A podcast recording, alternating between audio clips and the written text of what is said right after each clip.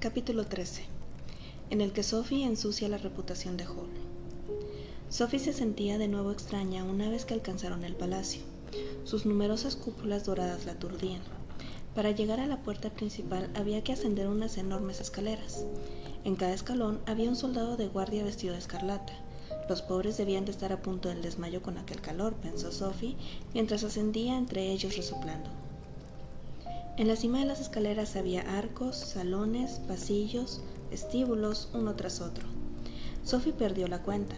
En cada arco, una persona excelentemente vestida con guantes blancos, aún más blancos a pesar del calor, les preguntaba el motivo de la visita y los conducía hasta la siguiente persona. La señora Pendragon visita al rey. La voz de cada uno resonaba por los salones. A mitad de camino, Hall fue apartado amablemente y se le dijo que esperara. Michael y Sophie siguieron siendo escoltados de persona en persona. Fueron llevados al piso superior donde todos iban vestidos de azul en lugar de rojo y fueron escoltados de nuevo hasta que llegaron a una antesala con paneles de madera de cientos de colores. Allí Michael fue apartado y también se le dijo que esperara.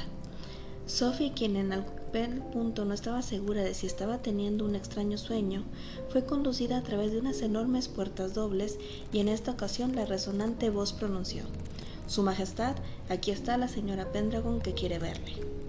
Y allí estaba el rey, no en un trono, sino sobre un sillón bastante cuadrado con solo una pequeña hoja dorada sobre él. Casi en el centro de la habitación y vestido de manera mucho más modesta que las personas que le guardaban. Estaba bastante solo, como una persona normal. Es verdad que se sentaba con una pierna hacia adelante de manera bastante majestuosa y, en un sentido vago y general, era bastante guapo. Para Sophie era demasiado joven y parecía tener una pizca de orgullo por ser rey. En su opinión, con aquel rostro, debería sentirse menos seguro de sí mismo. Bueno, ¿para qué quiere verme la madre del mago Hall? dijo. Y Sophie de repente se sintió abrumada por el hecho de que estaba hablando con el rey. Era, pensó aturdida, como si el hombre que se sentaba allí y la enormidad e importancia del reino fueran dos cosas distintas, que por casualidad ocupaban el mismo lugar. Se dio cuenta de que se había olvidado por completo de todas las palabras sutiles y cuidadosas que Hall le había dicho que le dijese, pero tenía que decir algo. Me ha enviado para decirle que no va a buscar a su hermano, su majestad. Miró al rey. El rey le devolvió la mirada. Era un desastre. ¿Estás segura? preguntó el rey. El mago parecía bastante dispuesto cuando hablé con él. Lo único que le quedaba a Sofía en la cabeza era que había ido allí a desprestigiar a Hall, de modo que dijo. Mintió. No quería enfadarle. Es un escurrebultos. No sé si me entiende, Su Majestad. Y espera escurrir el bulto de buscar a mi hermano Justin, dijo el rey. Entiendo. ¿Quiere sentarse ya que veo que no es joven y contarme los motivos del mago? Había otro sencillo sillón a gran distancia del rey. Sophie se sentó llena de crujidos y colocó las manos sobre el bastón como la señora Pestermont, esperando que aquello le hiciera sentir mejor pero su mente era un rugiente vacío blanco de terror. Todo lo que se le ocurrió decir fue, solo un cobarde enviaría a su madre para que suplique por él. Es un paso poco usual, dijo el rey con gravedad. Le dije que le saldría rentable si aceptaba. No le importa el dinero, dijo Sophie. El caso es que le tiene un miedo de muerte a la bruja del páramo. Ella le echó una maldición y la hora ha llegado. Entonces tiene motivos para estar asustado, dijo el rey con un ligero escalofrío. Pero cuénteme más cosas del mago, por favor. Más cosas de Hall, pensó Sophie desesperada. Tengo que ensuciar su nombre. Tenía la mente tan en blanco que por un instante parecía que Hall no tenía nada malo. ¡Qué estupidez! Bueno, es débil, despreocupado, egoísta e histérico. La mayor parte del tiempo creo que no le importa lo que les pase a los demás con tal de que él esté bien pero a veces veo que bien se ha portado con algunas personas. Luego pienso que solo es amable con aquellos con los que le interesa hacerlo, pero entonces descubro que les cobra más barato a los pobres. No sé, Su Majestad, es un desastre. Mi impresión, dijo el rey, era que Hall es un pícaro escurridizo y sin principios, con mucha labia y muy astuto. ¿Está usted de acuerdo? No podría expresarse mejor, dijo Sophie de corazón. Pero se olvidó de lo vanidoso que es y miró con suspicacia al rey a través de los metros que le separaban. Parecía muy dispuesto a ayudarla a desprestigiar a Hall. El rey sonreía. Era el tipo de sonrisa ligeramente insegura que iba muy bien con el tipo de persona que era, no con el rey que debía ser. Gracias, señora Pendragon, dijo. Su sinceridad me ha quitado un peso de encima. El mago aceptó de forma tan inmediata buscar a mi hermano que pensé que había elegido al hombre equivocado. Temí que fuese alguien al que le era imposible dejar de fanfarronear o alguien que estaba dispuesto a hacer cualquier cosa por dinero. Pero usted me ha mostrado que es justo el hombre que necesito. ¡Maldición! gritó Sophie. Me envió para decirle que no lo era. Y es lo que usted ha hecho. El rey acercó el sillón un poco hacia Sophie.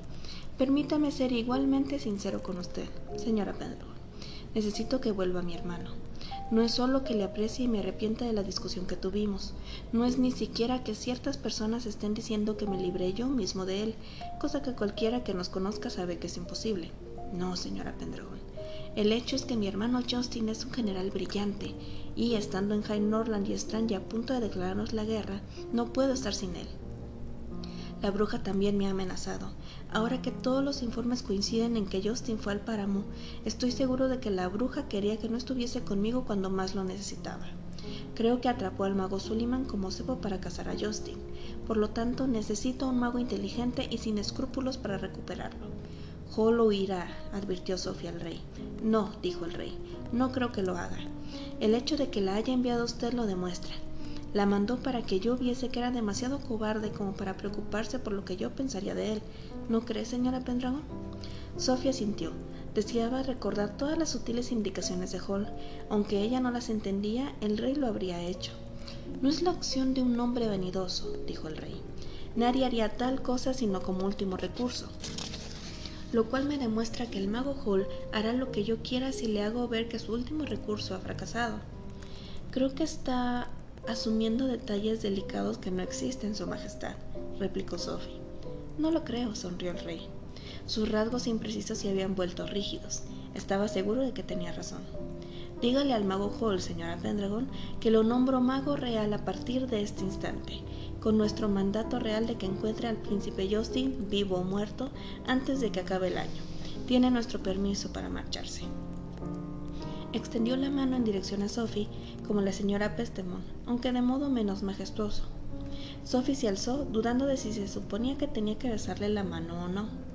Pero ya que de lo que tenía ganas era de darle al rey con el bastón en la cabeza, estrechó la mano del rey e hizo una pequeña reverencia. Parecía ser lo correcto.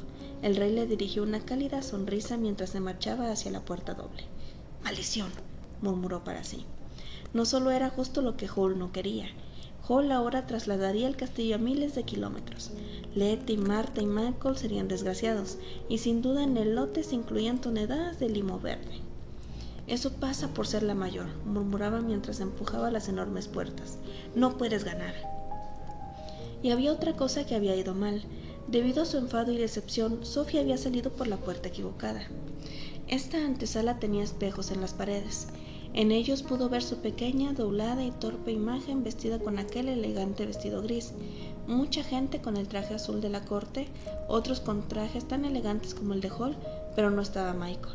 Michael, por supuesto, esperaba en la antesala con los paneles de cientos de tipos diferentes de madera. Puñetas, dijo Sophie. Uno de los cortesanos se colocó ante ella y se inclinó.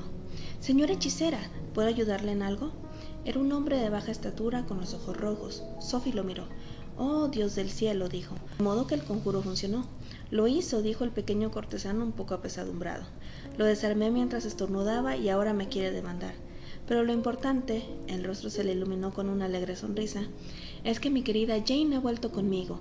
¿Qué puedo hacer por usted? Me siento responsable de su felicidad. No estoy segura de si no debería ser al revés, dijo Sophie. ¿Por casualidad es usted el conde de Cataract? ¿A su servicio? dijo el pequeño cortesano mientras se inclinaba. Jane Ferrier es 30 centímetros más alta que él, pensó Sophie. Es todo por mi culpa. Si puede ayudarme. Y le explicó lo de Michael. El conde Cataract le aseguró que Michael sería llevado a la sala de entrada para encontrarse con ella. No había ningún problema. Llevó a Sophie ante un ciervo con guantes y se la pasó con numerosas inclinaciones y sonrisas. Sophie fue conducida hasta otro ciervo y después a otro, igual que antes, y finalmente llegó a las escaleras guardadas por soldados. Michael no estaba allí, tampoco Hull. No era mucho alivio para Sophie. Podía haber imaginado que iba a ser así.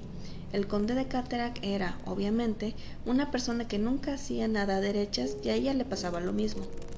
Era con toda probabilidad cuestión de suerte que hubiese entrado por la puerta de salida. Para entonces estaba tan cansada, abatida, y tenía tanto calor que decidió no esperar a Michael. Quería sentarse en la silla de la chimenea y contarle a Calcifer el lío que había armado. Descendió la enorme escalera, caminó por la gran avenida, llegó hasta otra donde las torres, las agujas y los techos dorados la rodeaban con una profusión que la aturdía y se dio cuenta de que era peor de lo que había pensado. Estaba perdida. No tenía ni idea de cómo encontrar el simulado establo donde estaba la entrada al castillo. Giró en otra hermosa calle al azar, pero tampoco la reconoció. Para entonces ni siquiera sabía volver al palacio. Intentó preguntarle a la gente. La mayoría parecían tan cansados como ella. El mago Pendragon decían, ¿quién es? Sophie siguió caminando desesperada. Estaba a punto de abandonar y sentarse en el siguiente umbral para pasar la noche, cuando pasó por una estrecha calle donde estaba la casa de la señora Pestermon. Ah, pensó, puedo preguntarle al lacayo. Él y Hall parecían tan amigos que ha de saber dónde vive Hall. De modo que se introdujo en la calle. La bruja del páramo venía en dirección contraria. Como pudo Sophie reconocer a la bruja es difícil de decir. Su rostro era diferente. El pelo, en vez de llevarlo en perfectos moños de color castaño, era una odiante mansa roja, que casi le llegaba a la cintura, e iba vestida con sinuosas ropas de color amarillo pálido y caoba. Estaba hermosa y tranquila. Sophie la reconoció de inmediato. Estuvo a punto de detenerla, pero finalmente no lo hizo. No hay razón para que me recuerde, pensó Sophie. Debo de ser una de las cientos de personas que ha hechizado. Sophie continuó caminando con valentía, golpeando los adoquines con el bastón y diciéndose que, en caso de problemas, la señora Pestemon había dicho que el bastón se había convertido en un objeto mágico. Ese fue otro error. La bruja flotó calle arriba sonriendo, dándole vueltas al parasol, seguida por dos pajes con aspecto hosco vestidos de terciopelo naranja. Cuando llegó a la altura de Sophie, se detuvo y un perfume amaderado inundó la nariz de Sophie. Pero si es la señorita Hatter, dijo la bruja riendo. Nunca olvido una cara, sobre todo si la he hecho yo. ¿Qué haces aquí vestida tan elegantemente? Si estás pensando en visitar a la señora Pestemont, puedes ahorrarte la molestia. La pobre vieja ha muerto. ¿Muerta? dijo Sophie. Tuvo un estúpido impulso de añadir, pero si estaba viva hace una hora, pero se contuvo. La muerte es así, uno está vivo hasta que se muere. Sí, muerta, dijo la bruja. Se negó a decirme dónde estaba alguien a quien busco, dijo, sobre mi cadáver, así que me lo tomé al pie de la letra. Está buscando a Hall, pensó Sophie. ¿Qué hago ahora? Si no hubiese estado tan cansada y acalorada, Sophie habría temido hasta pensar, pues una bruja que podía matar a la señora Pestemon no tendría dificultad alguna en acabar con Sophie con o sin Stone. Y si sospechaba por un instante dónde estaba Hall, significaría su fin. De modo que, Quizá fuese bueno que Sophie no recordase dónde estaba la entrada del castillo. No conozco a la persona que ha matado, dijo, pero eso la convierte en una despreciable asesina. La bruja parecía sospechar de todas formas. Pensé que habías dicho que ibas a visitar a la señora Pestemon. No, dijo Sophie, eso lo dijo usted. No tengo por qué conocer a esa señora para llamarla a usted malvada por haberla matado. Entonces, ¿a dónde ibas? dijo la bruja. Sofía estuvo tentada de decirle a la bruja que se metiera en sus asuntos, pero eso le daría problemas, de modo que dijo lo primero que le vino a la cabeza. Voy a ver al rey, dijo. La bruja rió incrédula. ¿Pero te verá el rey? Por supuesto, dijo Sophie, temblando de ira y terror. Tengo una cita. Voy a... a pedirle que mejore la situación de los sombreros. Sigo con el negocio a pesar de lo que usted me hizo. Entonces vas en la dirección incorrecta, dijo la bruja. El palacio está detrás de ti. Así, dijo Sophie. No tuvo que fingir sorpresa. Debo de haber caminado en círculos. Desde que me dejó en este estado me pierdo bastante a menudo. La bruja rió de corazón, pero no se creyó ni una palabra. Ven conmigo entonces, dijo. Te mostraré cómo se llega. Sophie no podía hacer otra cosa que darse la vuelta y caminar junto a la bruja, con los dos pajes arrastrándose penosos y abatidos detrás de ella. La furia y la desesperanza invadieron a Sophie. Miraba a la bruja que flotaba elegantemente a su lado y recordó que la señora Pestemon había dicho que en realidad era una anciana. No es justo, pensó Sophie, pero no podía hacer nada. ¿Por qué me transformó en esto? le preguntó mientras ascendían por una gran calle coronada por una fuente. Porque me impedías conseguir una información que necesitaba, dijo la bruja. Al final la conseguí, por supuesto. Aquello dejó a Sophie bastante desconcertada. Se preguntaba si ayudaría en algo decirle que tenía que haber un error cuando la bruja añadió. Aunque me atrevo a decir que no tenías ni idea de lo que estabas haciendo. Y comenzó a reír, como si eso fuera lo más gracioso del asunto. ¿Has oído hablar de una tierra llamada Gales? No, dijo Sophie. ¿Está bajo el mar? La bruja encontró aquello aún más gracioso. Por ahora no, dijo. Es de donde procede el mago Hall. Conoces al mago Hall, ¿verdad? Solo de oídas, mintió Sophie. Se come a las muchachas. Es tan malvado como usted. Sentía bastante frío. No parecía deberse a la fuente por la que pasaban en aquel instante. Más allá de la fuente, a través de la plaza de mármol rosa, estaban las escaleras de piedra que conducían al palacio. Ahí está el palacio, dijo la bruja. ¿Estás segura de que puedes subir los escalones? Gracias a usted no muy bien, dijo Sophie. Hágame de nuevo joven y lo subiré corriendo, incluso con este calor. Eso no sería ni la mitad de divertido, dijo la bruja. Venga, arriba, y si de verdad persuades al rey para que te reciba, recuérdale que su abuelo me envió al páramo y por ello aún le guardo rencor. Sofía alzó la mirada abatida hacia los escalones. Al menos no había más que soldados. Con la suerte que estaba teniendo, no le habría sorprendido encontrarse con Michael y Hall bajando. Ya que era obvio que la bruja se iba a quedar allí para asegurarse de que subía, Sophie no tenía otra opción que hacerlo. Comenzó a ascender entre los sudorosos soldados hasta la entrada del palacio, odiando a la bruja cada escalón que subía. Se giró jadeante una vez en la cima. La bruja aún estaba allí, una forma rojiza que flotaba con dos pequeñas figuras naranjas detrás, esperando a verla ser echada del palacio. Maldita sea, dijo Sophie. Caminó hacia los guardias bajo el arco. Aún le perseguía la mala suerte. No había rastro de Michael y Juan en los alrededores. Se vio forzada a decirle a los guardias. He olvidado decirle algo al rey. La recordaban. La dejaron pasar y fue recibida por alguien con guantes blancos. Y antes de que Sophie tuviese tiempo de pensar, la maquinaria del palacio estaba de nuevo en marcha y fue pasada de persona en persona como la primera vez, hasta que llegó a las mismas puertas dobles y la misma persona de azul anunció. La señora Pendragon desea veros de nuevo, Su Majestad. Era como una pesadilla, pensó Sophie mientras entraba en la misma sala enorme parecía no tener más elección que mancillar de nuevo la reputación de Hall. El problema era que, con todo lo que había pasado, y de nuevo horrorizada por el miedo escénico, tenía la mente más en blanco que nunca. El rey, esta vez de pie junto a un gran escritorio que había en una esquina, parecía nervioso mientras movía bandera sobre un mapa. Alzó la mirada y dijo amablemente: Me dicen que olvidó decirme algo. Sí, dijo Sophie. Hall dice que solo buscará al príncipe Justin si le prometéis la mano de vuestra hija en matrimonio. ¿Cómo se le había ocurrido decir aquello? pensó Sophie. Nos hará ejecutar a los dos. El rey la miró con preocupación. Señora Pendragon, debe usted saber que eso está fuera de toda lógica. Veo que debe estar bastante preocupada por su hijo para sugerir tal cosa, pero no puedo tenerlo bajo sus faldas siempre y además estoy decidido. Por favor, siéntese en esta silla, parece cansada. Sophie trotó hasta la silla baja que el rey le mostraba y se desplomó sobre ella, preguntándose cuándo llegarían los guardias para arrestarla. El rey miró vagamente a su alrededor. Mi hija estaba aquí hace un momento, dijo. Para sorpresa de Sophie, se inclinó y miró debajo del escritorio. Valeria, Valeria, sal, por aquí, buena chica. Hubo un ruido como de pies que se arrastraban. Tras unos instantes, la princesa Valeria consiguió salir ella sola de debajo del escritorio, sonriendo con benignidad. Tenía cuatro dientes, pero no tenía la edad suficiente para que le hubiese salido el pelo. Todo lo que tenía era una pequeña corona blanca sobre las orejas. Cuando vio a Sophie sonrió aún más, extendió la mano que se había estado chupando y agarró el vestido de Sophie. En el vestido apareció una mancha de humedad que se extendía mientras la princesa tironeaba de él para ponerse en pie. Mientras miraba el rostro de Sophie, Valeria soltó una expresión amistosa en lo que era sin duda una lengua particular y extraña. Oh, dijo Sophie sintiéndose una tonta. Sé lo que se siente siendo padre, señora Pendragon, dijo el rey.